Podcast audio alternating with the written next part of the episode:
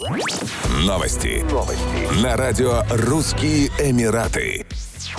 Трое эмиратцев, застрявших в пустыне Абу-Даби, были спасены силами Национального поискового спасательного центра и столичной полиции.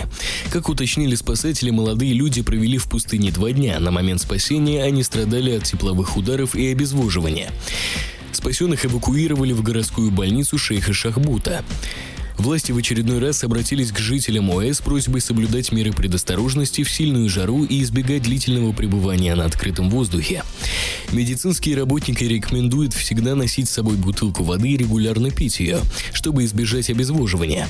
Симптомами получения теплового удара, на которое нужно обращать внимание, могут быть головокружение или головная боль, учащенный пульс, усталость, мышечные спазмы и сухость во рту.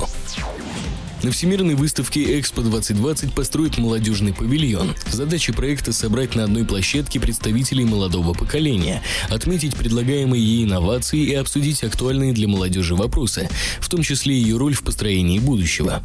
Как отметил Рим Ибрагим Аль-Хашими, государственный министр по международному сотрудничеству и генеральный директор Экспо 2020, Всемирная выставка привлечет молодую аудиторию со всего мира, поскольку ее ум, энергия и навыки нужны для создания будущего будущего мира. Павильон молодежи будет представлять собой творческое пространство для новых идей в таких секторах, как технологии, масс-медиа, интеллектуальное обучение, новые модели предпринимательства, цифровая и зеленая экономика и другие – к его работе будут привлечены государственные и частные учреждения со всего мира. В рамках работы павильона состоится глобальный молодежный форум, форум молодых лидеров, будет организован рынок молодых фермеров, совещание по развитию предпринимательства и вопросам изменения климата. Еще больше новостей читайте на сайте RussianEmirates.com